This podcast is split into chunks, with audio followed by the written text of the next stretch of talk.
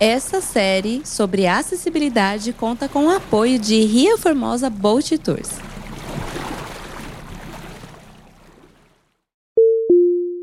está do lado da estrada, está olhando alguma coisa, a pessoa chega já e já pega o celular, eu te ajudo. Calma, Uhum. né? Te pega no Obrigada. colo, leva até lá em cima e você fala assim: Mas por que você me trouxe aqui? É. Tá, agora desce, obrigada. Agora desce, por favor. Ah, Eu só tava vendo a escada, eu queria tirar uma foto, senhor. Olá, viajantes, aqui é a Manu. E aqui é o Mac, sejam muito bem-vindos ao ViajaCast. E hoje, para continuar aquele nosso bate-papo na nossa série sobre acessibilidade, eu convidei uma querida, que aliás eu conheci ela primeiro e daí surgiu toda a minha ideia de, de continuar esse bate-papo. E nossa, tô tendo muita honra de recebê-la. Seja muito bem-vinda, Maria Fernanda. Olá, muito obrigada, muito obrigada pelo convite.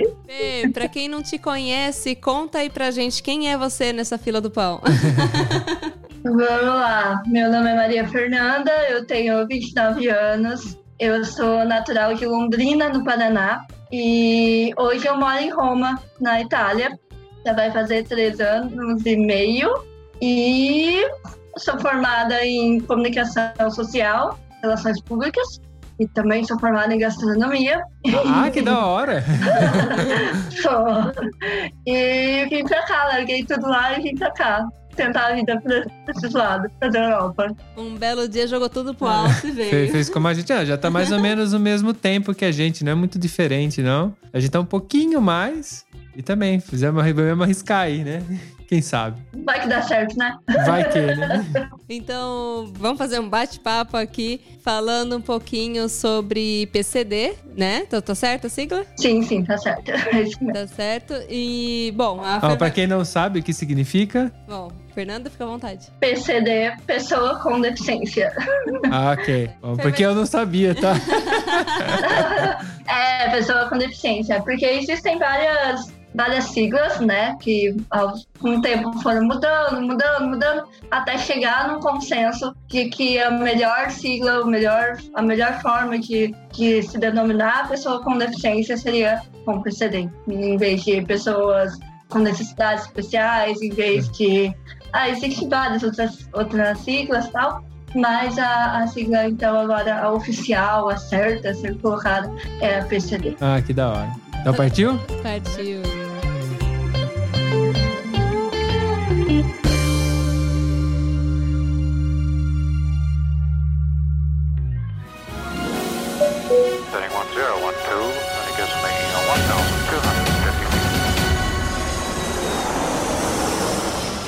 Viaja Cast.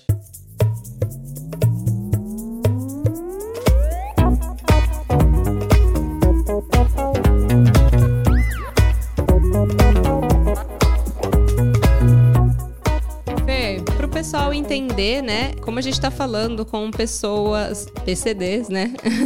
Nós conversamos já com o Ari, que ele é cego. Nós conversamos também com a Laura, ela no caso é cadeirante. E eu gostaria que você mesma explicasse qual que é a, a tua deficiência e, bom, enfim, vamos começar assim e depois a gente continua. Ok. É, a minha deficiência também é física. Eu, eu é um pouquinho diferente de um cadeirante, porque eu ando, então eu tenho miopatia congênita do tipo 1, Hum. mas isso, isso basicamente eu nasci com. Eu nasci então de nascença. ok. Eu nasci com uma atrofia muscular que faz com que é, eu manque, né? Eu ando, eu ando mancando Uhum. e não tenho muito equilíbrio. Já passei por duas cirurgias na, minha vida, duas cirurgias grandes, que foram nos dois pés e no quadril, a primeira. Eu tinha 12 para 13 anos, Uhum. e uma na coluna né, inteira, que foi colocado duas hastes de titânio com alguns pinos Uhum. nela, então a minha coluna ela é fixa. É fixa mais tudo? Fixa? Ela praticamente toda? Exatamente, é bem da nuca até o cox. Tem o core, tem a cicatriz até hoje. E aí ela fica, ela é fixa. Eu não, eu não tenho problema com postura errada. É, É, isso que eu ia falar. é, porque eu tenho uma postura horrível. O Mac é praticamente uma vírgula. Eu sou um C, assim, ó, às vezes. Só quando eu tô em pé dá uma disfarçada, mas sentado, vim difícil. Eu não tenho esse problema. Todo mundo até brincam, né? Tipo, ai, eu sei que você tá com a postura errada. E você escuta, né? Eu ajeito, se ajeita aí na cadeira. Eu olho e falo, não, não tô não. tá tudo certo. Postura de bailarina você tem. Retinha. É, eu tenho, é, não tem como. E aí eu passei por essas duas cirurgias, é, que resultou, assim, melhorou muito o meu, o meu andamento, né? Seu dia a dia. Meu dia a dia, isso. Melhorou bastante, mas continuo, assim, não tenho equilíbrio, ando sozinha, ando pela rua, viajo sozinha, faço tudo sozinha, tô, Uhum. né? Independente nesse sentido, assim. Mas algumas coisas eu preciso de ajuda, tipo, subir escada, se não tiver corrimão, eu simplesmente paro, olho pra cima e falo, então, beleza, não vou não. não consigo. Ah, então sem corrimão você não consegue subir facilmente. Não consigo. Não consegue mesmo. Não consigo. Precisa de um apoio. Isso. E aqui na Itália, vocês bem É. devem saber, não existe muita acessibilidade nos lugares. Não. Eles não pensam muito nessas coisas, não. É. Aí tem lugar que, se eu não for com alguém, eu não consigo entrar. Porque não tem, não tem como me apoiar, né? Então não tem como. Ok. Deixa eu só perguntar uma coisa em relação ao que você tem. É alguma coisa progressiva ou ela tá parada já? Dali, assim, ela não vai evoluir. É isso e acabou. É isso e acabou. Assim, ela foi progressiva enquanto eu não fiz a cirurgia. Ah, tá. Então, ela, a cirurgia foi até para parar. Outra coisa que aí entra como informação, eu tenho uma irmã mais velha e ela também tem a mesma deficiência que eu. Então, Ah, é, genético, isso? Os dois. É genético. Ah, e tá. aí, o que acontece é a minha irmã, ela foi o primeiro caso de sobrevida. As crianças que tinham essa, essa deficiência, os bebês acabavam morrendo porque a respiração também é, é afetada. Então, eles não conseguiriam, não conseguiam desenvolver, fortalecer o pulmão, essas coisas. E aí, a minha irmã, ela nasceu, o médico virou, falou pra minha mãe, pros meus pais, olha, ela é seis anos mais velha que eu. Uhum. É, normalmente não sobrevive, mas eu vou mandar vocês pra casa com o bebê, porque, né, pelo menos fica no, no aconchego do lar e tal. Uhum. Aí foram seis meses de mexer na minha irmã toda hora. Hum. Porque se não mexesse, ela parava de respirar. Nossa. Mas é tipo uma fisioterapia, imagino. Ia mexer nela pra ela manter ela ativa. É tipo isso. As Minhas tias, minha mãe, meu pai é, e uma mulher que, que ajudava em casa, eles faziam revezamento pra ficar 24 horas com a minha irmã no colo, pra mexer com ela, pra ela não de respirar. Até que eles perceberam que tava dando pra deixar, sabe? Dava pra deixar um pouquinho.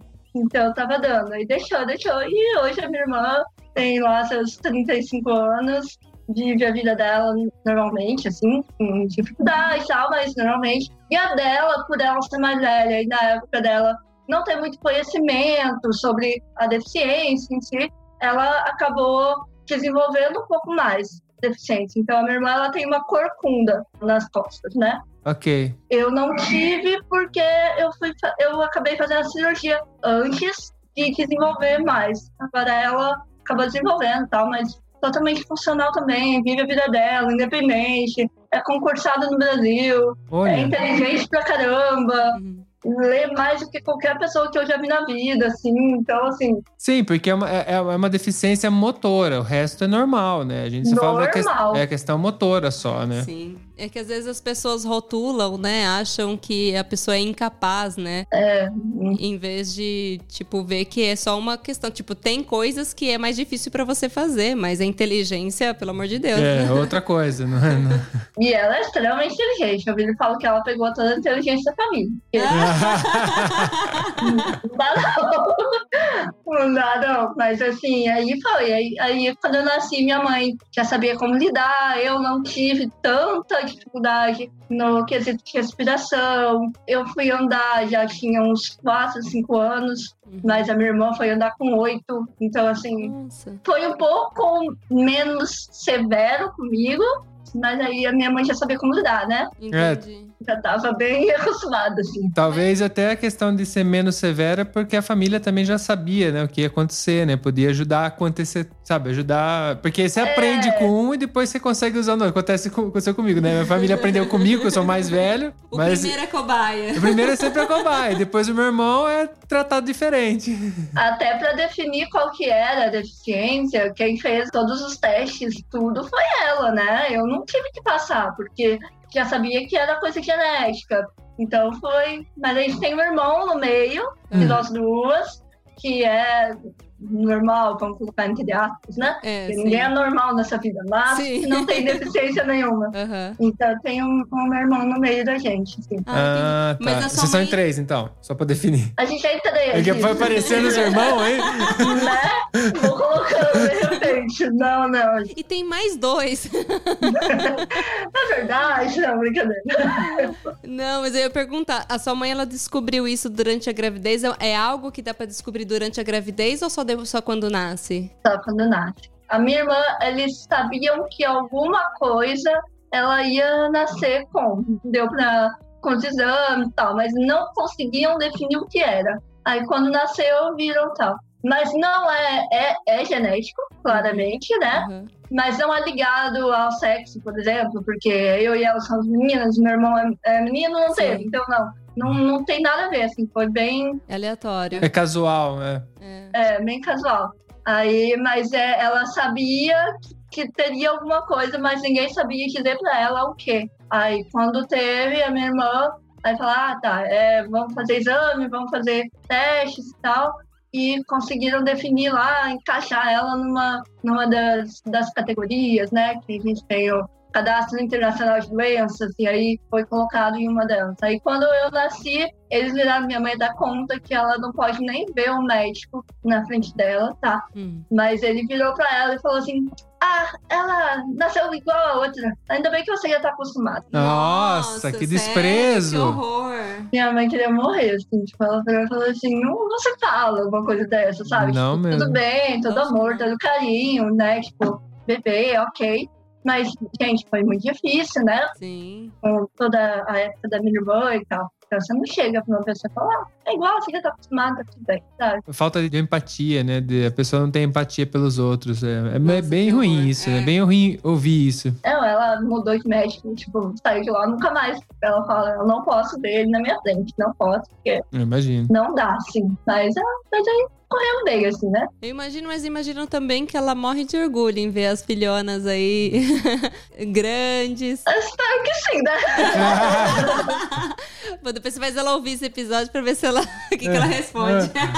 Eu vou mandar pra ela depois, falar assim, ah, mas escuta aí, vê, se- eu falei certo. Ó, se você estiver ouvindo, você tem que falar depois pra ela, hein? A gente vai estar aqui, ó, só de olho.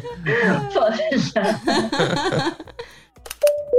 Ô, Fer, mas eu sei que você veio pra cá e hoje você não tá com a família aqui, você tá sozinha, né, na Itália. Tô sozinha. E eu, quando, quando eu vim pra cá há três anos e meio, eu vim com os meus pais e com a minha irmã, pra eu, meu pai e minha irmã fazermos a, a cidadania, né, italiana. Uhum. É, um pouco antes de vir pra cá, a gente vinha em maio. Em fevereiro, eu, eu trabalhava numa empresa e eu fui demitida. Hum. E aí eu falei, bom, não posso achar um emprego agora, porque daqui a pouco eu, tenho, eu vou pra Itália, ficar um mês lá. Uhum. Tipo, que emprego que vai aceitar a pessoa, tipo, ah, vou ficar um mês de férias, mal entrou, né? Aham. E não dá pra achar um emprego agora. E eu, sei lá, eu fiquei meio perdida por um lado, por outro lado, falei, quer saber? Sempre quis me jogar no mundão. A chance é agora, se eu não for agora, não vou mais. Hum. Aí eu virei pra minha mãe, tipo, um mês antes de, de vir pra Itália, eu virei pra minha mãe e falei, então, mãe, eu vou e não volto, tá? Simples assim, é. Ela adorou. Ela ficou louca, ela queria, tipo, você tá louca, até parece, como assim? Você não sabe nada, tipo, não sabia a língua, não sabia nada. Você vai, vai assim? Eu falei assim, minha mãe, eu vou, eu tenho um dinheiro guardado já e.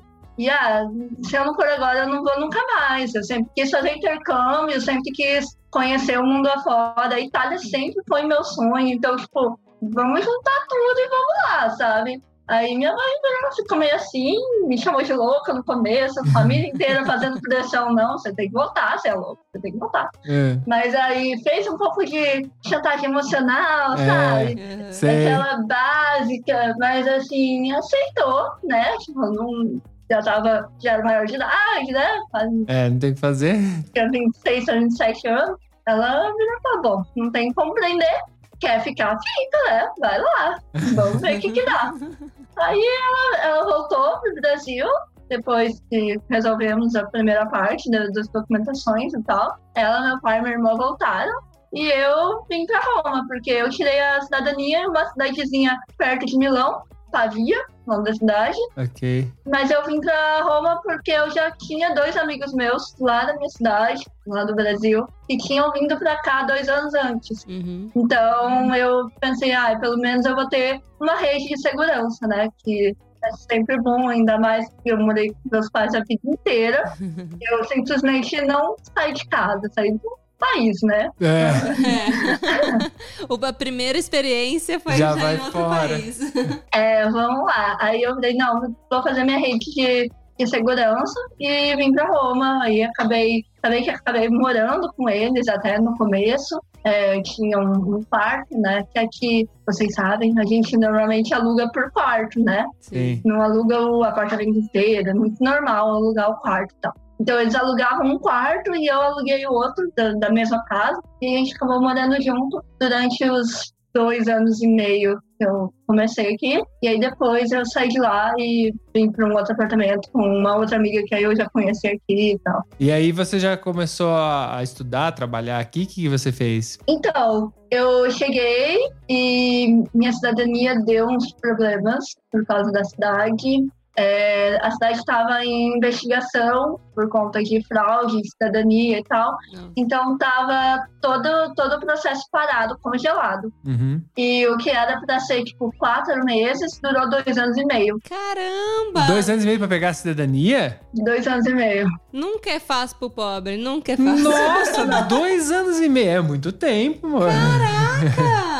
É muito tempo para pegar a cidadania. E isso depois de já ter dado início, tá? Sim, você não chega e dá a entrada súbito, né? Você tem que ir É. primeiro fazer residência, é, você resolver os problemas e depois a Sim. entrada. E era por família o seu. Era por motivos sanguíneos. Caramba, demorou muito. Demorou porque ficou parado lá. O- todos os processos daquela cidade estavam parados. Da, daquela cidade e das cidades ao redor, assim, totalmente parados. Eles não estavam mexendo em nada. Aí eles demorou tudo isso e eu fiquei com aquele permesso, aquela, aquele visto Sim. que é para espera da cidadania, né? Uhum. Todo tempo eu estava legal aqui, sem Sim. problemas. Sim. Só que, na época, você não podia mudar o visto para trabalho. E com o visto que espera a cidadania, você não podia trabalhar. Sim, Uhum. verdade. Então, assim, eu fiquei dois anos e meio sem o trabalho formal. Eu, é, eu trabalhei, obviamente, né, gente? É,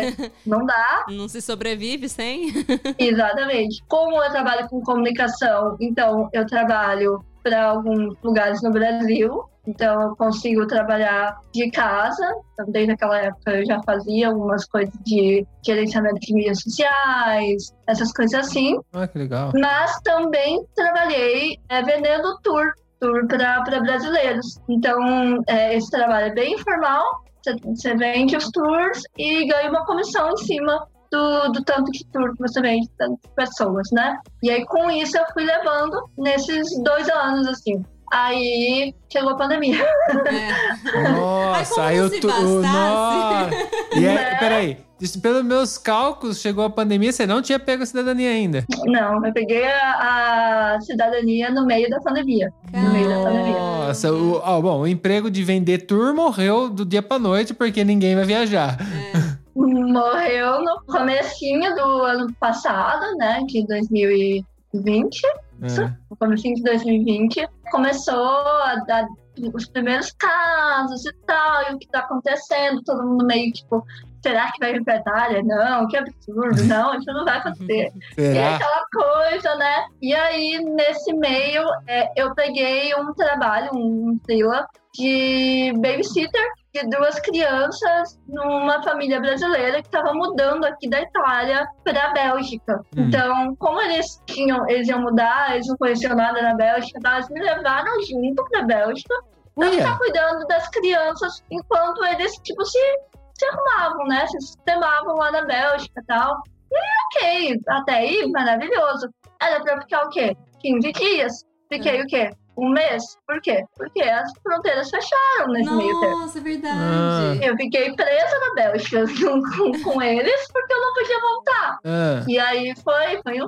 pequeno sufoco, porque assim, é, embora eu conhecesse a família, porque eu conhecia, eu fui indicada por um primo deles, né? Então, assim, conhecia bem e tal, mas é complicada, é uma família que você não está acostumada, Uhum. e você tá ali para dar uma mão, e você acaba, tipo, vendo, fazendo parte da família, né? N- Não foi uma coisa que foi escolha tua, né? Não, assim, foi, eles foram uns amores, eles né, não tinham obrigação nenhuma de me manter durante esse dobro do tempo, né? O combinado era 15 dias. Uhum. Eles poderiam muito bem ter virado falando, então, acabou, arranjou hotel aí e se vira, sabe? aham. Mas não, eles foram, foram os amores, eles, não, fica aí, é, vai, aproveita, vai ajudando a gente, né? Sim. Eles também, no final, nem, nem precisaram exatamente do meu trabalho, porque eles chegaram na Bélgica Ficaram e presos tiveram que ficar em casa. É. Então, assim, não tinha que ter ninguém junto com eles para cuidar das crianças, né? Uhum.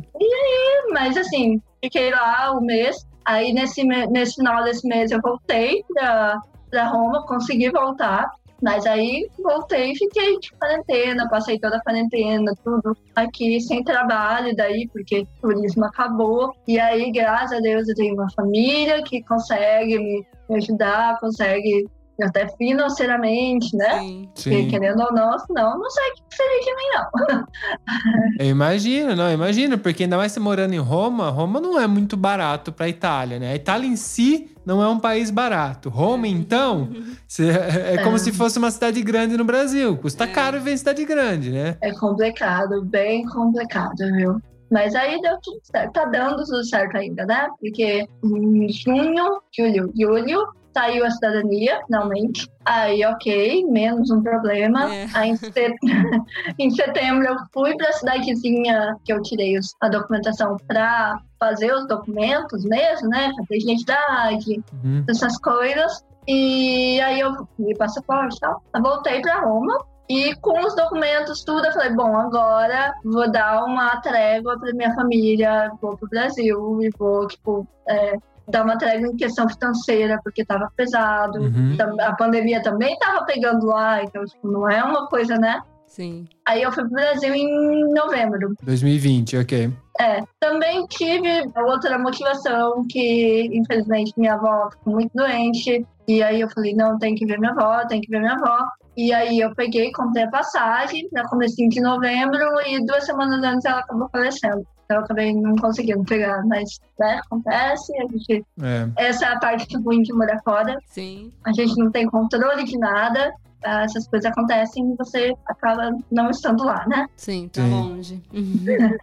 acaba acontecendo. E aí eu fui mesmo assim, na- nas duas semanas depois que aconteceu, fui lá pra ficar um pouco com minha família e tal. Era pra eu ficar três meses e um pouquinho, fiquei cinco, porque as companhias aéreas resolveram que não iam me deixar voltar. É. Então eu fiquei, fiquei cinco meses lá. Aí depois voltei pra cá, voltei em, em abril pra cá, Roma, e desde então estou procurando emprego. Até agora não achei nada. Mas é isso aí. Nossa, não, é, porque a situação realmente não tá fácil. A pandemia afetou muitas áreas. Tem algumas áreas que estão quentes ainda, mas é porque precisa ter, né? E É. algumas outras morreram, que nem a turismo é a pior área, eu imagino. Qualquer coisa que você for ver pra turismo vai tá, nossa, tá tudo apertado, só poucas pessoas estão viajando, poucas oportunidades, então complica muito, né? É muito complicado porque é, turismo, a gente faz, a gente trabalha com turismo para brasileiros, né?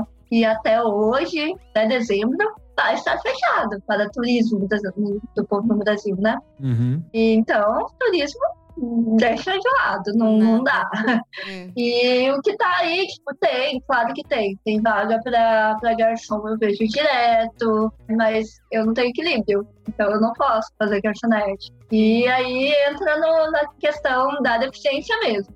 É. E já fui, já fui pra, pra entrevista de emprego e cheguei lá e, gente, aqui na Itália, infelizmente, o conceito é muito grande, é muito alto. Sério. Eu ia pedir É pra triste afirmar, mas é. Eu, eu ia pedir pra você falar como que era essa questão do preconceito aqui em comparação até com o Brasil. Infelizmente é muito alto. Eu, eu já fui pra, pra entrevista de emprego aqui, que eu cheguei e a pessoa me olhou, tipo, de cima a baixo, falou, não me deixou nem abrir a boca, porque o grande medo nosso é a língua, né? Sim. Tudo bem, tô aqui há três anos e meio, já sei me virar, sei falar algumas coisas, né? Tipo, você, você acaba entendendo, né? Sim, Uhum. claro. Você mexe a cara. Mas você tem esse medo, você tá indo pra, um- uma entrevista de emprego. Uhum. Mas ela não me deixou nem falar. Ela olhou pra minha cara, viu que eu era deficiente, olhou de cima baixo, assim, ah, você não se encaixa na vaga. Sério? É, e, tipo, uma não me deixou abrir a boca, eu não abri a boca. Foi, tipo, menos de um minuto, assim, dentro do lugar. Cara, ela nem disfarçou. Não, É, tipo, ficou muito evidente, né? Ela poderia ter feito a entrevista e depois falado, olha, infelizmente você não passou, sei lá. que é o que acontece muito no Brasil. No Brasil, eu já passei também por situações assim, mas no Brasil eles fazem entrevista, eles não podem, né? No lugar nenhum pode, né, gente? Mas existem, é, por a gente ser brasileiro, tipo, nascença, você nasceu no Brasil, Uhum. você conhece melhor as leis. Sim. A chance de você brigar por isso é muito maior. Então, eles têm um cuidado maior, eles têm um preconceito mais velado, né? Sim. Então, vai, fala, vai e tal. E no Brasil também eu sinto uma facilidade maior de encontrar emprego, assim, porque você tem a. Aqui também tem, mas a burocracia é maior. Mas no Brasil você tem aquelas vagas para o deficiente, né? Então a Sim. pessoa com deficiência ela tem a vaga especial nas empresas e tal no Brasil. Aqui também tem, não é que não tenha, Uhum. mas a burocracia aqui é muito maior. Você tem o documento atestando que, que você é PCD aqui também. Ainda não, por causa da burocracia. Ah, então é isso. Hum. É, esse é que é o problema, porque aqui na Itália, eu trabalhei com RH aqui na Itália, então Uhum. dá pra eu também dar o meu, meu parecer. Bom, primeiro a gente fala sobre pare oportunità, né? Que é, no caso, dar oportunidade para todos. Uhum. Que não é bem assim, né, na prática. Na teoria é uma coisa, na prática é outra, inclusive para mulheres. É. É. A vaga muita, muitas das vezes é masculina. E outra que são essas vagas, né, para pessoas que possuem alguma deficiência ou órfãos, viúvas, Uhum. pessoas que, se eu não me engano, até pessoas que de guerra, alguma coisa do tipo assim. Inválido de guerra. Uhum. Inválido de guerra, isso. Que é a Lei 68 aqui na Itália. Então, toda vez que tem um L68 na, na vaga, é a vaga específica para isso, porque por lei é exigido, de acordo com, assim como no Brasil, o número de Uhum. funcionários que tiver na empresa, eles também têm que ter uma cota para essa galera aí. Uhum. E é muito louco porque quando eu trabalhei dentro do departamento pessoal, vendo isso, fica muito claro que as essas pessoas estão sendo contratadas só porque existe a lei, não porque elas querem contratar as pessoas Aham. como pessoas e não como deficientes, né? Aham. Porque É bem complicado. eu, eu acho muito complicado isso, porque você que é uma pessoa que não se encaixa na Lei 68, você pode aplicar para todas as vagas. E a pessoa que é que se encaixa, se ela aplica para uma vaga que não é específica para ela, dificilmente ela vai passar. É bem complicado. É, é, é esse mesmo. A gente sente isso. A gente não pode não trabalhar, corregar, mas a gente sabe que é essa mesma a realidade, assim. E é loucura, a burocracia para você tirar esse documento também, assim. É, eu ainda, eu vou tirar, eu ainda estou na, Uhum. na trilhagem para, mas é loucura. E aí tudo para imigrante é uma... É. Gente, burocracia na Itália, olha, galera do céu, é uma coisinha. Eu tenho certeza que o Brasil aprendeu com a Itália, sabe? Sim. É, Então é complicado. bom, o Brasil é formado de colônias enormes de italianos. Tanto que a gente é tudo descendente de italiano por causa desse motivo, né? Com Então, certeza, com certeza absoluta. Inclusive, a gente tem uma amiga que participou até já aqui do podcast, ela é advogada e ela falou que muito do, da parte jurídica, constituição, tudo, vem muito do- da Itália, assim, inspiração. Então dá pra gente entender que essa burocracia também, inspiração, é só de coisa ruim, né? Coisa boa não inspira, né? né? É verdade. Mas aí tem isso, é, para arranjar trabalho é bem complicado. Enquanto eu não conseguir essa, esse documento, eu sei que vai ser uma complicação atrás da outra. Até porque, pelo que eu entendi, aí vou, vou colocar bem assim, pelo que eu entendi, tá? Uhum. É, empresa grande nem pode pegar uma pessoa com deficiência e não tenha o, essa, esse documento. É verdade. Assim, nem, nem assim, nem para colocar numa vaga que não seja. sim. Porque parece que se fizerem algum tipo de auditoria nessa empresa, minha deficiência é visível, então eles vão olhar e falar, tá, mas por que essa pessoa não está enquadrada, né? E aí até a empresa, não, ela, ela poderia, ela tinha as características para vaga e tal. É dar um probleminha aí para a empresa, entendeu? Sim. Mas assim, isso é pelo que eu entendi conversando com algumas pessoas que têm empresas tal. Foi, é, aí eu já não sei se entra mesmo lei e tal. É. Mas é isso mesmo, é exatamente isso, porque você tem até diferença sa-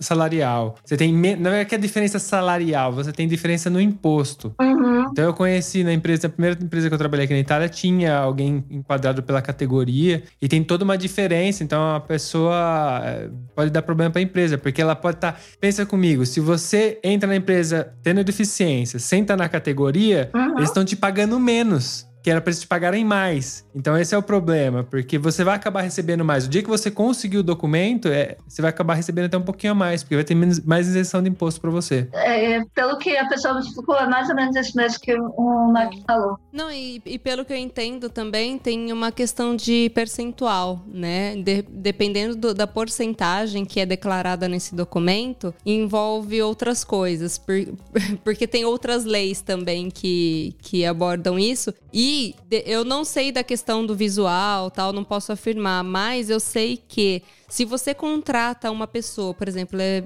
é, é órfão, é viúvo, porque também entra nessas categorias, mas você não sabia e a pessoa não informou, a partir do momento que você já contratou e o contrato dela virou indeterminado, você não pode depois enquadrá-la.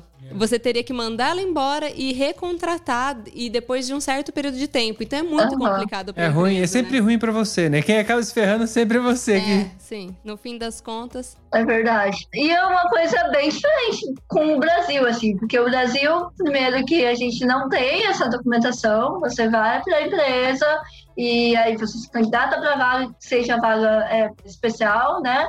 Direcionada para a pessoa com deficiência, e aí você vai, a partir daí você vai para o médico e o médico vai virar e falar, o médico do trabalho vai virar e falar, não, essa pessoa realmente se encaixa nessa vaga. Aí você, você entra, você não precisa ter esse documento antes. sim. Você vai ter ele depois e tal. E na, na empresa, a última empresa que eu trabalhei no Brasil, é, inclusive eles estavam vendo com os funcionários que já trabalhavam na empresa se alguém tinha algum problema de visão, alguma coisa para eles mudarem a categoria da pessoa, porque eles estavam é, tendo problema com, com isso, sabe? Pra colocar na, Tinha que cumprir a meta, né, de, de pessoas com deficientes na, na, na, Na empresa. Na, na empresa, é verdade. É loucura, mas é, é bem. Isso é bem diferente, assim, na- nas duas coisas. É, tem coisas que eu acho que leva mais tempo e é mais burocrático aqui na Itália. Eu concordo super com isso.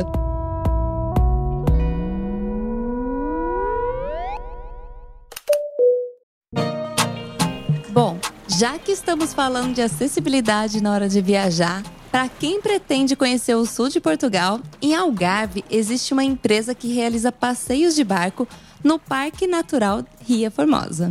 E é com a maior alegria que eu gostaria de apresentar o nosso apoiador oficial dessa série, a Ria Formosa Boat Tours. Pessoas com mobilidade reduzida agora também podem fazer esses passeios e ainda entrar no mar sem esforço.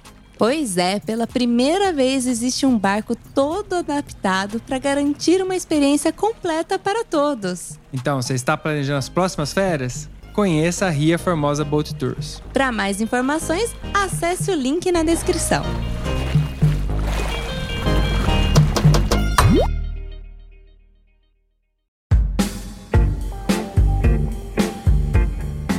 Lá, vamos para viagens. Falamos de, de trabalho, vamos falar de viagem. Vamos pro assunto bom. É. bom, quer viajar.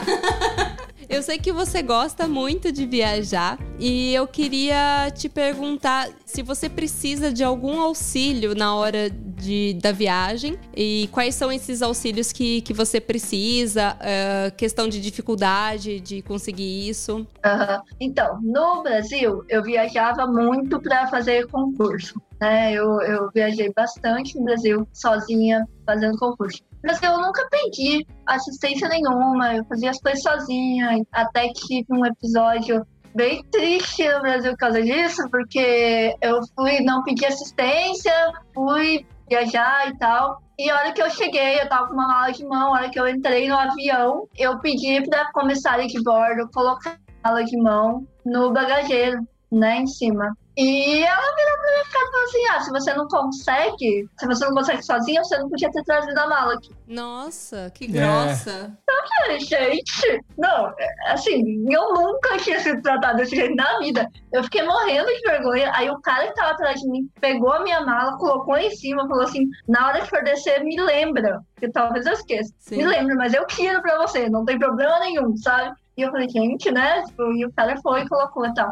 Aí depois eu fui pra onde eu ia, na, na volta, eu queria despachar a mala, pra não ter que passar por, por isso, sabe? Sim. É. Foi pra despachar a mala no guichê e tal. Aí o cara falou, não, mas pra você despachar essa mala, você vai pagar pra despachar ela. E não precisa, né? Tipo, ela é de mão, ela cabe e tal, em todas as, as categorias. Aí eu expliquei pro, pro moço, né? O que, Aham. que tinha acontecido, por que que eu tava querendo despachar ela. Aí ele ficou, não, não, não, não, pelo amor de Deus. Eles não, eles são treinados pra ajudar, eles não podem dar esse tipo de resposta. Ele me Exatamente. pediu mil desculpas, aí ele falou que se eu quisesse fazer uma reclamação escrita, eu podia, não sei o quê. É, mas aí já tinha passado muito tempo, porque tem um tempo, né, que você pode fazer esse tipo de reclamação, Aham. e já tinha passado o tempo que poderia fazer. assim. Acabei não fazendo nada, deveria, deveria, mas acabei não fazendo nada e tal. Mas essa foi uma situação mais chata. Nossa. E nas viagens internacionais, eu acabei pedindo uma vez a assistência.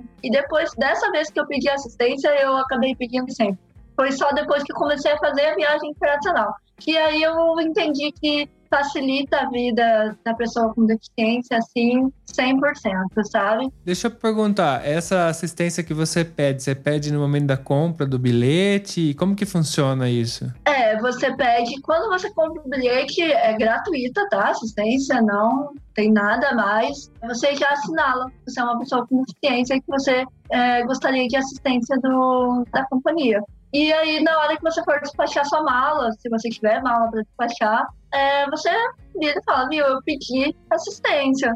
E ela já te coloca do lado e pede para você esperar um pouquinho. E eles vêm com a cadeira de rodas. É sempre com a cadeira de rodas. Então, assim, ah, mas eu ando. Eu ando mesmo. Uhum. Mas é questão de segurança deles mesmo, sabe? Você, eles, é mais fácil para eles colocarem a pessoa numa cadeira de rodas. Então, mesmo se é um idoso que anda, mesmo se é uma pessoa que tem deficiência visual, é sempre na cadeira de rodas. Eles sempre colocam a pessoa na cadeira de rodas e levam. E aí eles ficam é, responsáveis por te colocar dentro do, do avião. Aí eles perguntam: você precisa que te ajude? Precisa daquele elevadorzinho que coloca a cadeira de rodas até dentro do avião e tal? Uhum. Aí, no meu caso, não precisa, porque eu ando, então eu subo as, as escadas. Só que aí eles já estão com a minha mala, eles colocam minha mala lá e tudo maravilha. E você precisa comprovar alguma coisa ou É, basta isso você ia só marcar? Não, você não precisa comprovar. E assim, é, eu digo que precisa colocar na hora que você comprar o bilhete, porque eles, eles já deixam a pessoa avisada, né? Já, já tem uma pessoa para te ajudar ali. Mas, por exemplo, você torceu o pé e tá com aquelas botas. Você comprou passagem antes de fazer a, de torcer o pé. Você não sabia que você ia torcer e, e, e ter esse problema. Sim. Hum. Você chegar lá e pedir assistência, eles vão te dar assistência também. Então, assim, é preferível Que que legal. você peça antes para eles já se programarem, Uhum. obviamente.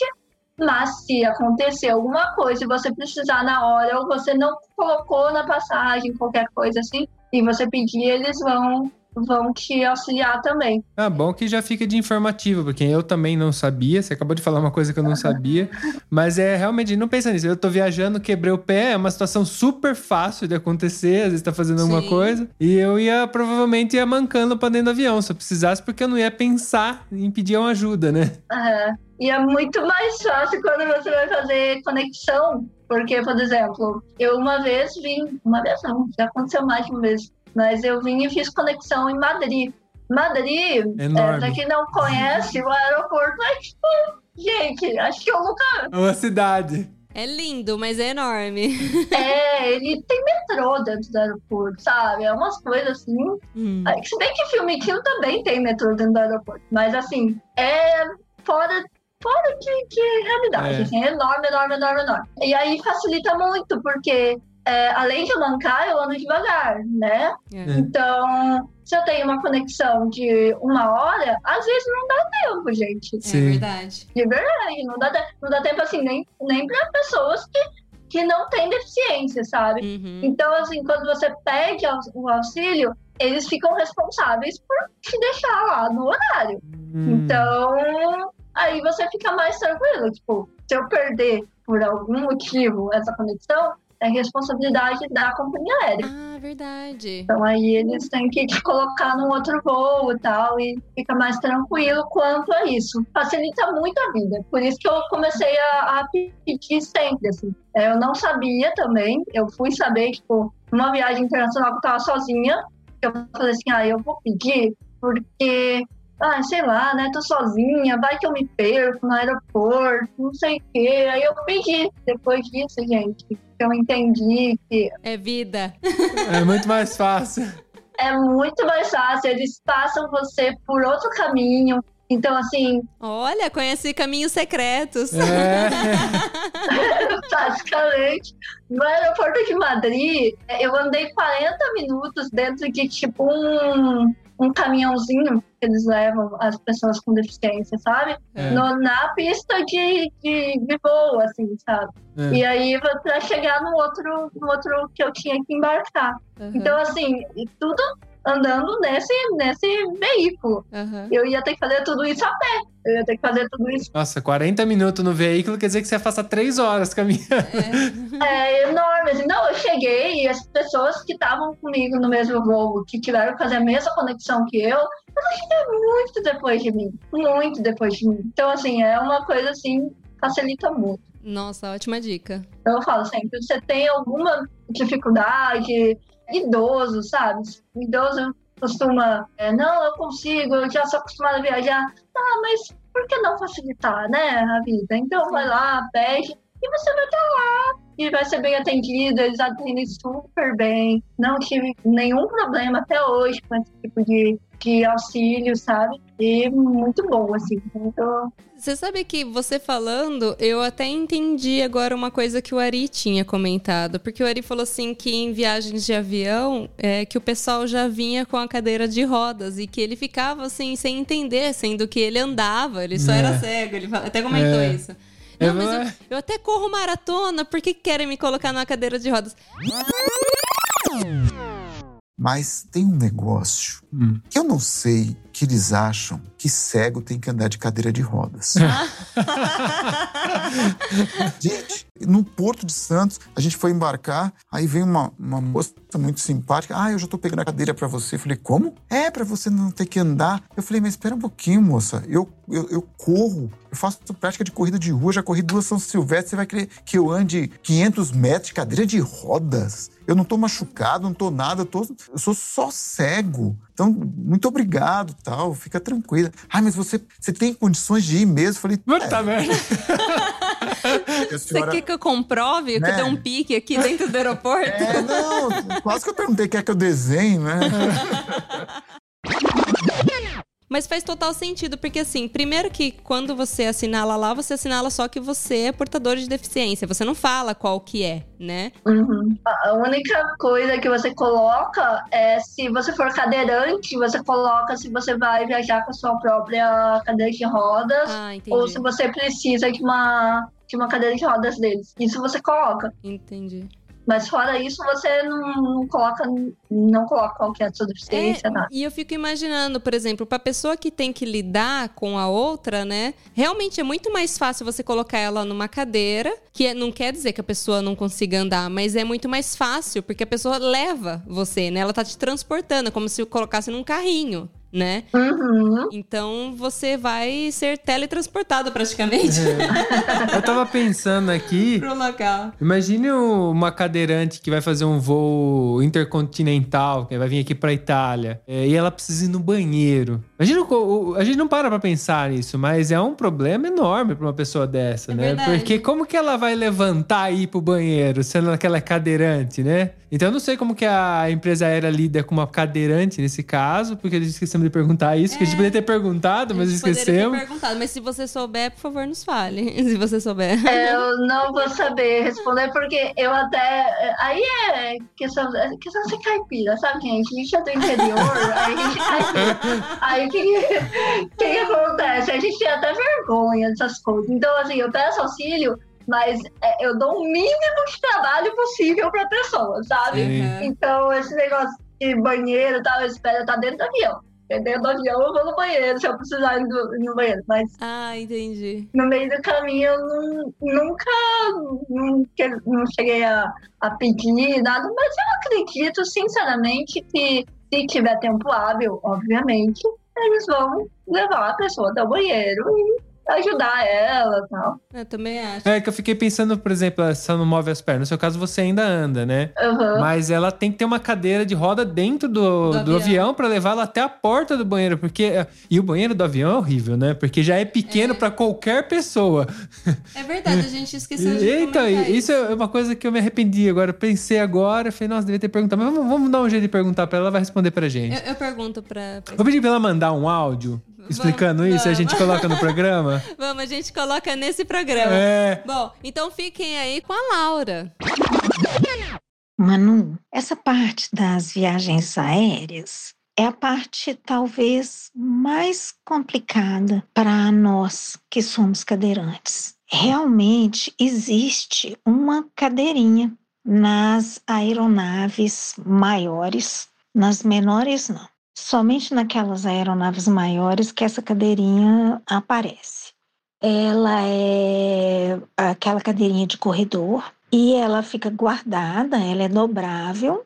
Quando a gente precisa ir ao banheiro, a gente recorre ao comissário para trazer a cadeirinha para a gente. E aí, neste ponto, Manu, surgem vários problemas. O primeiro problema é que me parece não haver treinamento suficiente dos comissários. Já aconteceu comigo numa viagem internacional de o comissário não saber que cadeira era essa, afirmar que não tinha, e eu muitas vezes, e não só essa, precisei ser muito firme e falar com ele que sim, que a cadeira existia, que era uma questão de legislação e que se a cadeira não aparecesse, eu ia fazer na poltrona o que eu tinha necessidade de fazer.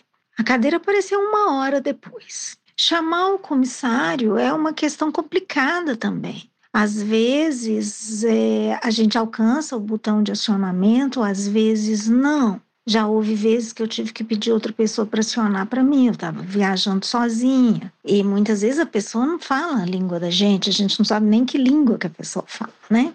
E houve vezes em que eu própria consegui acionar e acionei duas, três, quatro, cinco vezes até o comissário chegar uma hora depois, explicar para ele a situação e ele dizer que muito pouca gente está trabalhando ali naquele dia, que depois ele volta e demorar mais uma hora para voltar. Então, novamente, já teve ocasiões em que eu precisei fazer ameaças para poder conseguir ir ao banheiro.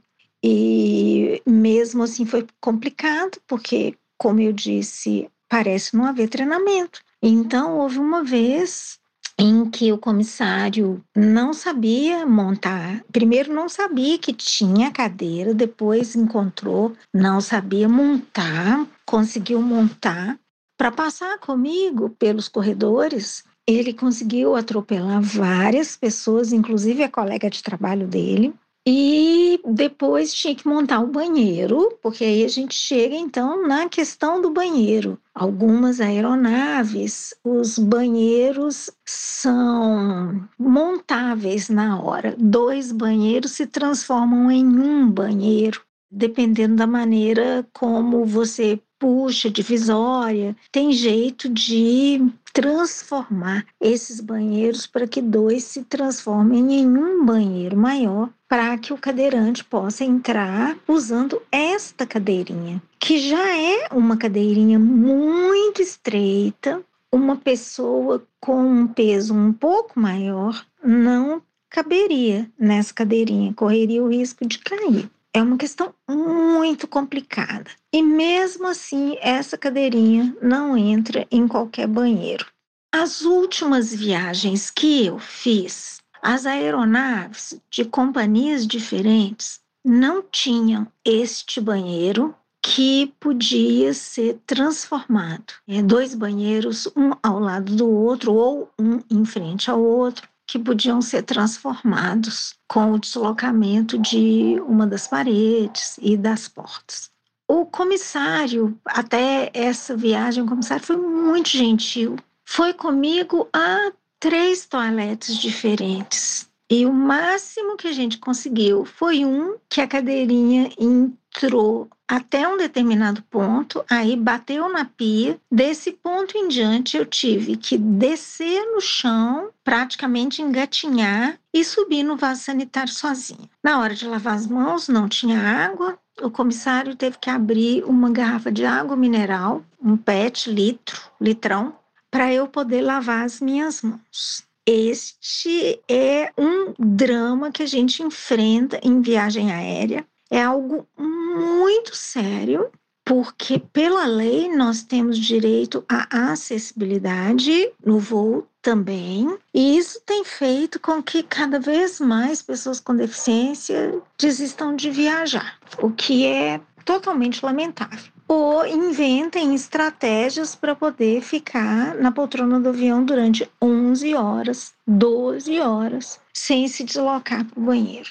Eu não consigo fazer isso, mesmo que eu colocar uma fralda. Tem cadeirantes que recorrem a cateterismo, mas também uma situação complicada, daria outro programa. Mas mesmo assim, eu tenho necessidade de ir ao banheiro e às vezes eu vou ao banheiro duas até três vezes durante uma viagem de 11, 12 horas. Mas este último voo que eu fiz, que eu tive que descer da cadeirinha, este foi o pior que eu já peguei até hoje. Mas, infelizmente, eu tenho notado uma tendência de piora, ao contrário do que acontece em todas as outras áreas na aviação que eu estou observando nas aeronaves grandes em viagens internacionais é uma piora. Nesse quesito, a gente não está conseguindo entrar nos banheiros. Eu tenho insistido, já que é meu direito utilizar o banheiro como qualquer outra pessoa.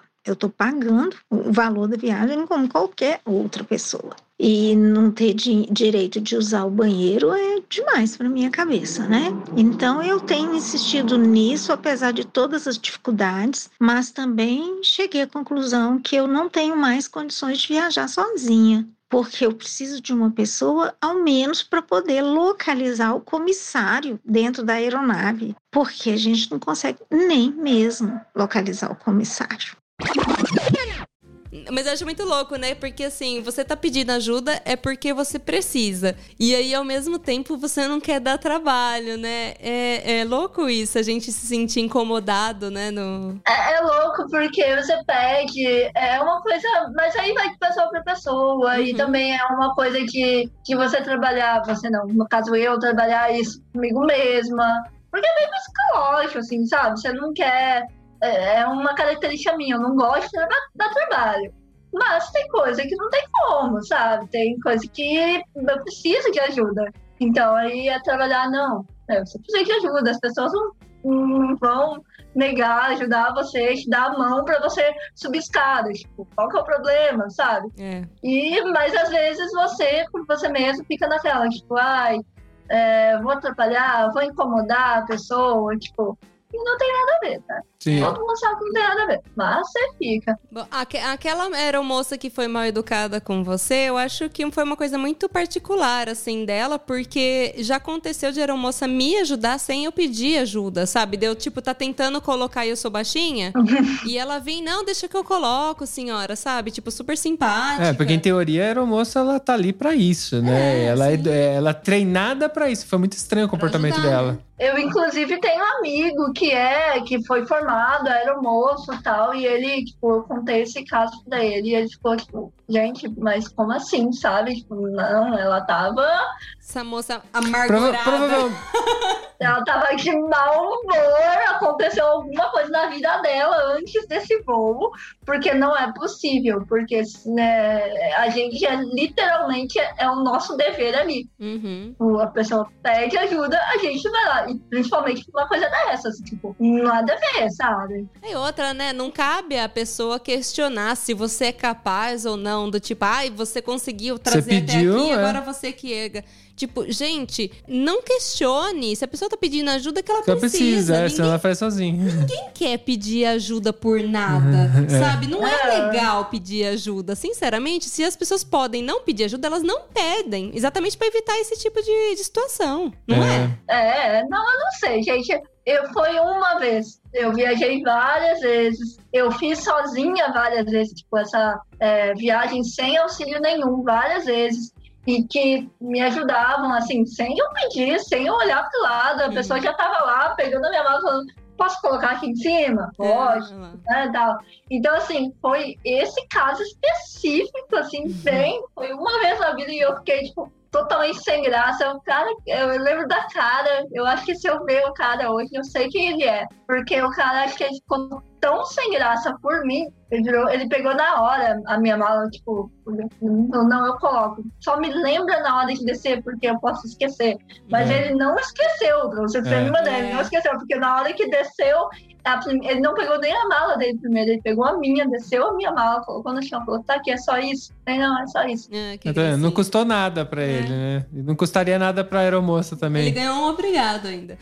Ai, acho que a pessoa, eu, eu assistindo uma cena dessas, eu me sentiria mal. Então eu fico pensando que É. ele deve ter se sentido, tipo, gente, por quê, sabe? Que desnecessário. Sim, Sim.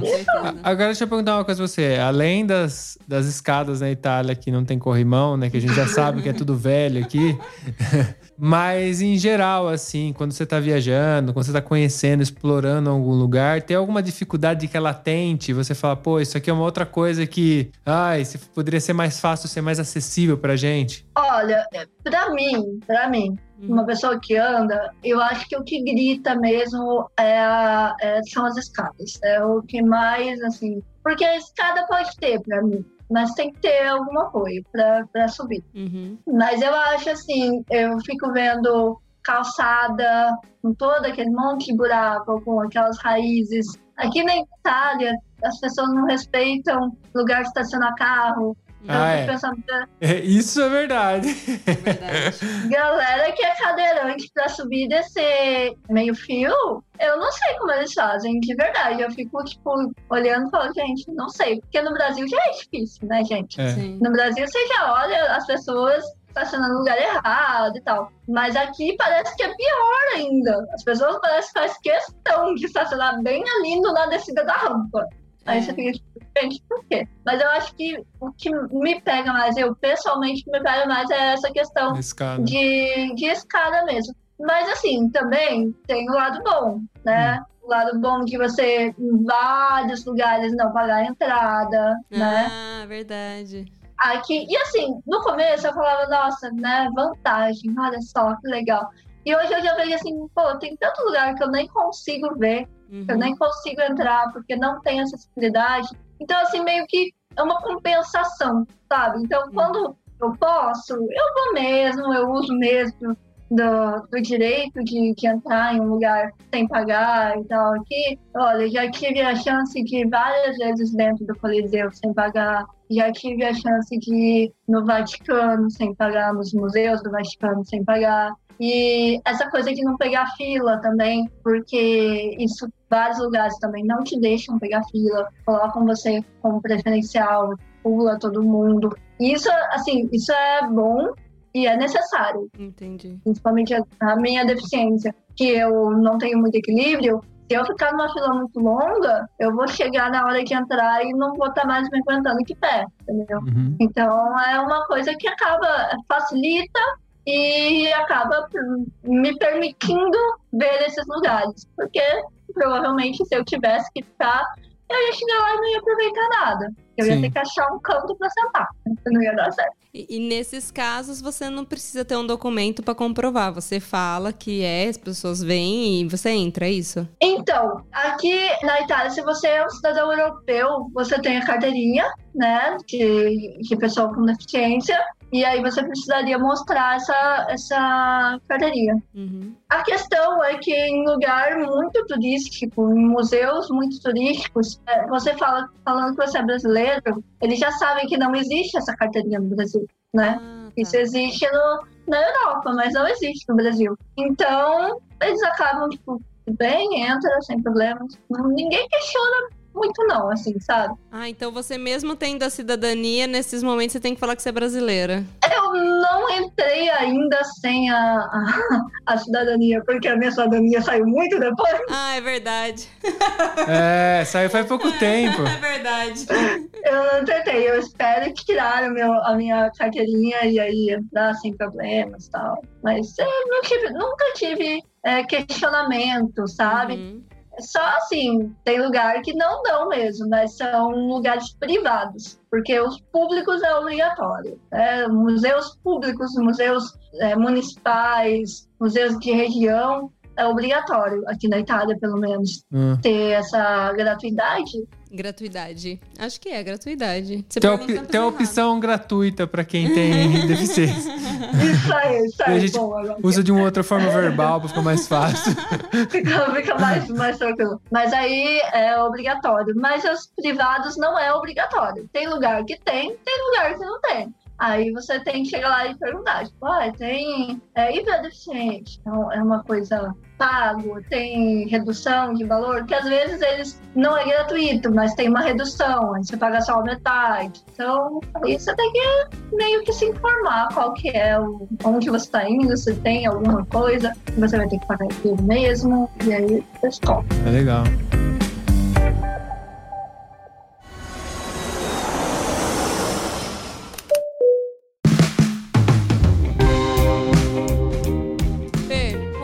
Caminhando já pro final. Pra terminar, eu gostaria de te perguntar o que que você acha que para turismo, para viagem, seria o ideal para pessoas que têm deficiência, que precisa ainda ser melhorado, que as pessoas não pensam sobre, porque de repente são, as pessoas mantêm de, de uma maneira que não que não é ideal, não é acessível. O que que você acha que ainda falta de acessibilidade? Olha, eu levanto muita bandeira que precisa pensar na, na acessibilidade como um todo. Então, assim, esse negócio de ter corrimão, sim, iria me ajudar, mas seria muito melhor se tivesse uma rampa, né? Porque aí pelo menos já me ajuda, se não vou ter escada para subir, Uhum. mas teria, ajudaria a pessoa que é cadeirante também. Tem muito lugar aqui, muitos, muitos lugares, que o cadeirante não aproveita nada, porque simplesmente não, eles, eles entram gratuito no lugar, mas não conseguem ver nada nesse lugar, porque todos os lugares vão ter uma escadinha, vai ter alguma coisinha, e aí, tipo, ah, aqui você não pode ir porque não tem como entrar. Tem metrô que não funciona o, o elevador. Então, assim, você pode, se você for cadeirante, eu tô dizendo assim, na minha realidade, tá? Aqui em Roma. Aham. Se você for cadeirante aqui em Roma, você tem algumas estações que você consegue andar. Não são todas, Entendi. sabe? E aí é bem complicado, assim. Então eu acho que falta essa preocupação em deixar acessível para todo mundo, né? Para todas as, a- as categorias das pessoas com deficiência, né? Porque às vezes eles acham que, ah, vou colocar aqui um corrimão e tá ótimo.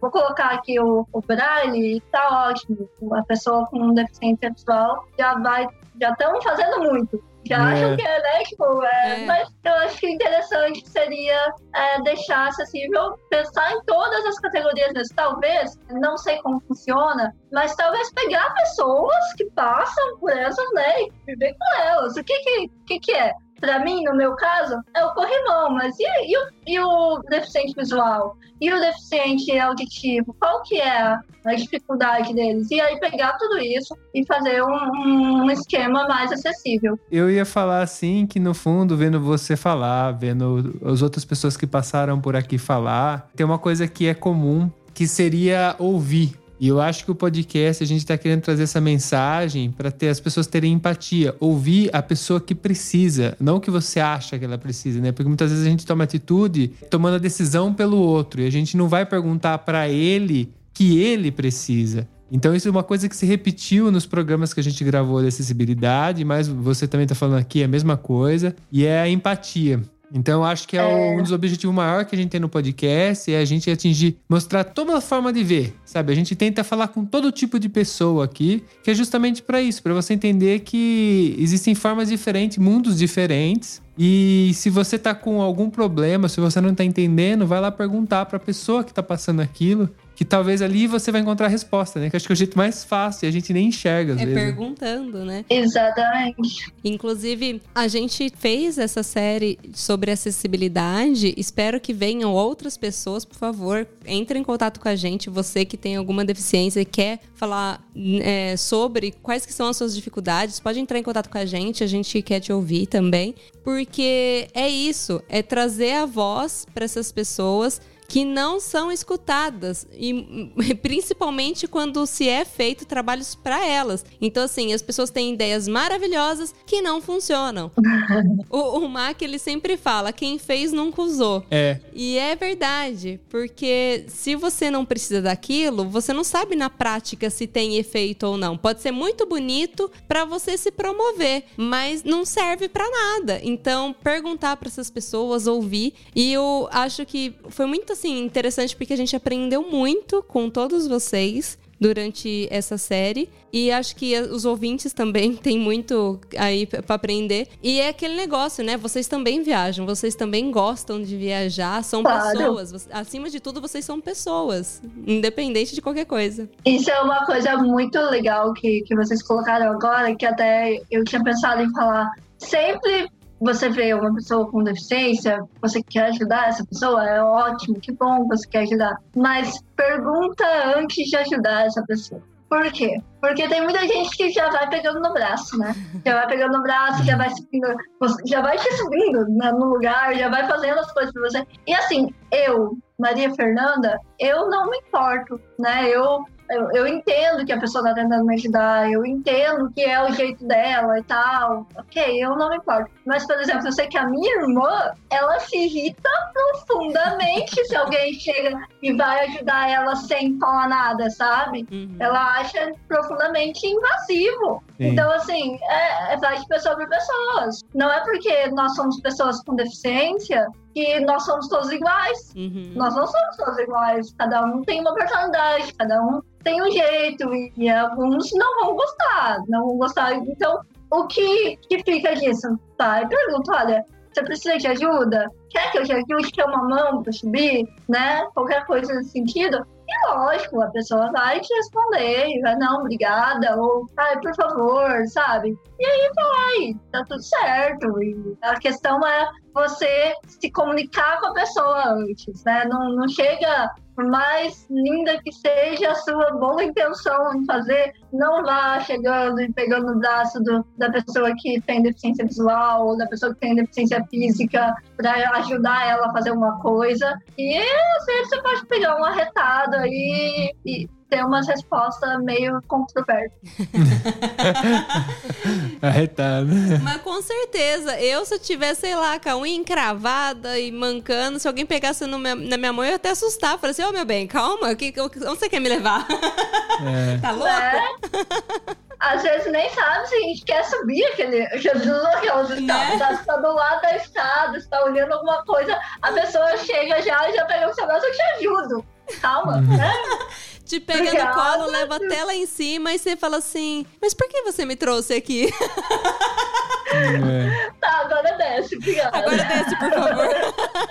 Eu só tava vendo a escada, eu queria tirar uma foto, senhor. Sei É. lá, né? E é bem assim. E tem uma coisa, pessoas com, pelo menos pessoas com deficiência física, elas não, a maioria delas não tem deficiência é, intelectual, né? Uhum. E então não precisa nos tratar como bebês, né? Exatamente. Boa. É muito engraçado isso. Tem gente que chega, às vezes eu tô com a minha mãe, tem gente que chega, vai falar, tipo, vai perguntar alguma coisa sobre mim pra minha mãe. Pô, Ah. ah, ela quer não sei o quê. Aí eu falo, "Oxe", tipo, Fala comigo. Eu tô Oi, eu aqui. tô aqui? é, a minha, minha mãe acha engraçado, a gente já tá acostumado, a minha deficiência de nascença. Então, tipo, passei a vida inteira com esse tipo de, de, de coisa. Então a gente já, né? Mas aí a minha mãe olha pra mim e fala, pergunta pra ela, tipo, ela consegue responder, ela sabe responder. Aí, tá, tudo bem, tá. É, mas é, é bom deixar claro, né? Tipo, a maioria das pessoas que têm deficiência física não tem deficiência, não necessariamente tem deficiência intelectual. Uhum. Então, você não precisa tratar como bebê, nem, nem mudar a voz. É. É. Pode simplesmente chegar pra pessoa e perguntar pra ela naturalmente, ela vai te responder. Cara, mas deve ser uma vergonha alheia, né? Quando a pessoa muda a voz ou trata no diminutivo, né? Oi, tudo bem com você, queridinha? Aí se você, meu... O Ari também. O Ari falou Fala a sobre mesma isso também. coisa. De, tipo, usar o diminutivo ou falar com a esposa dele em vez com ele. Ele falou assim, meu, eu sou cego, não surdo. É. Não, mas é umas coisas assim que a gente olha e fala, gente, a gente ri porque faz parte da vida, tá tudo bem. É o que sobra, né? Você vai ficar chorando, né? É, é, sim. É, não adianta, mas é. Mas deve ter pessoas que se incomodam muito, né? E isso pra elas devem ser muito ruim. Porque cada um tem, você falou, cada um tem uma personalidade. A gente tá dando risada aqui, ok? É, sim. Mas eu imagino que pra certas personalidades, que nem a sua irmã, você deu de exemplo, eh, são atitudes que não são legais. Então vale, vale muito bem a gente pensar sobre isso. Por mais que a gente esteja bem intencionado, talvez a gente pode estar equivocado no modo que a gente faz as coisas. Então o que me E dá assim- um, um pingo de esperança é que quem tá aqui com a gente agora, quem tá- a gente, porque a gente tá no ouvido de algumas pessoas nesse momento. Eles são ouvintes. Então eu imagino que talvez eles vão refletir sobre isso e isso possa trazer alguma coisa boa. Sim, eu também espero. Ah, ela falando da irmã dela que é mais esquentadinha, eu fico imaginando, né? A mãe dela falando assim, ela sabe responder. Na hora que a pessoa vira, fala assim, é, vai tomar no... Olha que ela sabe responder. E o pior é que, assim, quem é mais esquentado de nós dois sou eu. Mas a que dá a resposta mais atravessada sou eu. Mas ela, ela é que mais se incomoda, entendeu? Tipo, eu dou a resposta atravessada, eu sou mais de comprar briga, eu sou mais assim, minha irmã é mais amorzinho. Mas ela que se incomoda mais. Então a gente já sabe que ela tá incomodada, sabe? ela, ela, ela tá lá querendo morrer por dentro, sabe? Ela fica quieta, ela é educada, mas tá. E uma coisa interessante também é, gente, é, às vezes a pessoa com deficiência, ela adquiriu essa deficiência, né? No meu caso, eu nasci com isso. Então, né, não tem nem o que, o que me resolver com isso. Eu nasci, eu não sei como é ser de outra forma. Mas a pessoa que adquire a deficiência, às vezes ela tem alguns problemas para aceitar isso. Uhum. Às vezes foi um momento muito traumático da vida dela. Cada um tem a sua história, né? Sim. Então, às vezes algumas perguntas são desnecessárias, né? Se você não tem intimidade com a pessoa, É. né? Não pergunta, né? É, Porque eu, tipo muda assim, na tua vida, né? Saber. tem gente, assim, cadeirante, que eu já conversei com, com alguns cadeirantes e tal, é, de, de história que gente que, tipo, acabou de começar a conversar com a pessoa e a pessoa vem e fala, ah, mas como é que você faz sexo? Ai, coisa íntima, assim. Opa! Que absurdo. E, tipo, eu não te conheço, entendeu? Eu não te conheço. Como assim você tá me perguntando uma coisa dessa, amigo? Cara, mas se a pessoa volta essa pergunta, fala, tá, mas por quê? Como você faz? A pessoa com certeza se sente incomodada. Exatamente. Eu não entendo como que você faz uma pergunta pra uma pessoa, sendo que nem você responderia. Exatamente. Aí esse tipo, tipo, é, é perguntas íntimas, sabe? Não tem necessidade, gente. Pensa bem se você faria. Se você responderia. Mas isso é normal, é nor- principalmente com cadeirante. Esse Sério? tipo de pergunta, assim, é normal mesmo. Cadeirante amputado, que eu conheço, que vira e fala, ó, um tanto de absurdo que eu já ouvi, que eu já, já me perguntaram. E, e eu fiquei, tipo, olhando pra cada pessoa e falando assim, "Hum, por que eu que responderia? Sabe? Nossa. Tipo, É. como falar tem. de maneira educada que, assim, você não precisa saber disso. É. Cuida da sua vida, né? Não te interessa. Com Não maneira te educada interessa. pra falar, não te interessa, cuida da sua vida, que mais? Porque assim, é, é- é claro, você tem que perguntar pra ajudar uma pessoa, você tem que chegar, abordar ela e tal. Mas assim, é, veja o que você vai perguntar, né? Se assim, se é para aquele momento, ou se você tá fazendo uma pergunta, né? Tipo, não, não precisa disso, não. Ninguém, Desnecessária, né? né? É. É, mas é umas coisas assim, pra mim, graças a Deus, eu nunca passei por essas situações tão, tão embaraçantes. Mas eu tenho muitos conhecidos que viram e falam, tipo, que não enxerga a cor. E a pessoa vira e fala assim, ah, mas que cor você tá vendo? Tipo, amigo, se a pessoa acabou de falar que não te enxerga a cor, como assim que cor ela tá vendo? Não, não faz sentido, sabe? E é umas coisas assim. Então, assim, pensa, antes de fazer perguntas, tudo bem, pode fazer, eu entendo que gera curiosidade, né? Mas assim, pergunta pra você mesmo. Essa pergunta é mesmo válida, né? É necessário? É necessário. necessário. Porque é complicado, mas é, é, é o que eu tava falando antes, pra, voltando, né? Eu entrei no assunto nada a ver, mas voltando ao que eu tava falando antes, é dar uma, tipo, vai ajudar alguém, pergunta se ela quer ajuda. É básico isso. Pergunta se ela quer ajuda. Todo mundo, não só a pessoa com deficiência. Você quer ajudar uma pessoa, pergunta se a pessoa quer ajuda. Porque É. às vezes a pessoa não quer. E você tá indo lá de enxerido, né? Você tá Sim, tentando sim. ser uma pessoa legal, mas não tá sendo legal. É. Então, É, eu só go- gostaria de enfatizar antes da gente terminar que antes de eu fazer cada um desses episódios que eu fiz com o pessoal, eu tive uma conversa no, no backstage perguntando se eles se sentiam à vontade de falar sobre e até onde a gente podia chegar, porque eu não gostaria de ser invasiva, né? Então, só pra deixar bem claro isso, mas eu jamais perguntaria sobre a vida sexual de qualquer pessoa, independente se ela tem PC PCD ou não, pelo amor de Deus, não tem nada a ver com isso. a não ser que o podcast fosse disso, né, gente? Aí Ah, um é, se a gente falar sobre isso, né? Aí teria um sentido, né? Mas assim, não é, então não faz sentido nenhum. Mas é. Não, é, é o que eu. E eu falei, realmente, a Manu perguntou antes, falou, olha, me fala se tiver alguma coisa que você não quiser falar e tal. E eu já falei pra ela, não, comigo tranquilo, pode falar, eu não tenho problema nenhum, não tenho problema com, com a minha deficiência, eu não tenho problema em falar sobre as minhas experiências. Comigo eu sou super tranquila com essas coisas, tá bem de boa. Mas é, realmente é bom que você pergunte, porque tem gente que tem, principalmente quem adquiriu a, a deficiência, Sim. e acaba tendo algumas barreiras, tipo, ah, eu não quero falar sobre acidente, eu não Uhum. quero falar sobre tal coisa. Porque são coisas que mexem até com qualquer um que passa com algum trauma. Não tem algum problema, né, gente? E a gente tem que respeitar os limites do dos outros. E achei super legal. assim. Exatamente. Ótimo. Bom, Fer, muitíssimo obrigada. Adorei nosso bate-papo. Rendeu pra caramba. Eu falo, né, gente? Meu Deus do céu, tagadela demais. Mas não, que não, rendeu no sentido de informativo. Não, isso. Eu, eu fiquei contente. Poxa, tem que falar. Podcast é pra falar. É, Bom, muitíssimo obrigada por você contar um pouco da sua história, compartilhar coisas íntimas tuas, né, aqui com a gente e também nos ensinar tanto. Tem um monte de coisa que a gente aprendeu com você aqui agora. Muito obrigada a vocês, foi muito legal conversar com vocês. Eu tava um pouco nervosa no começo, mas foi muito legal. Eu agradeço de verdade. E isso aí, estamos aí para qualquer dúvida, qualquer coisa que vocês, qualquer um tiver. É só entrar em contato, a gente responde na maior alegria, sem problema nenhum.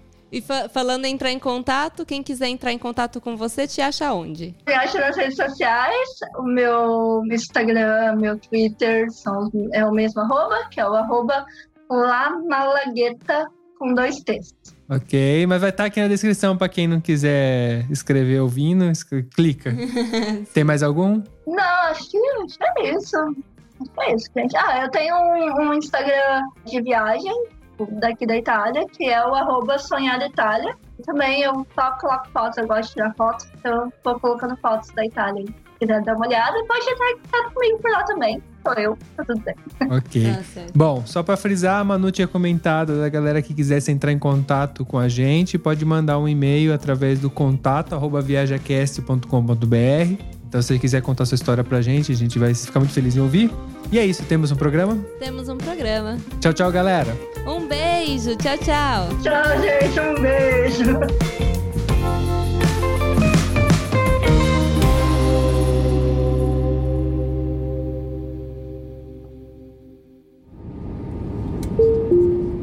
Eu tenho certeza que você lembrou de alguém ouvindo esse episódio, então compartilhe agora mesmo com essa pessoa. Assim mantemos essa conexão entre nós, viajantes. Este podcast foi editado por Play Áudios.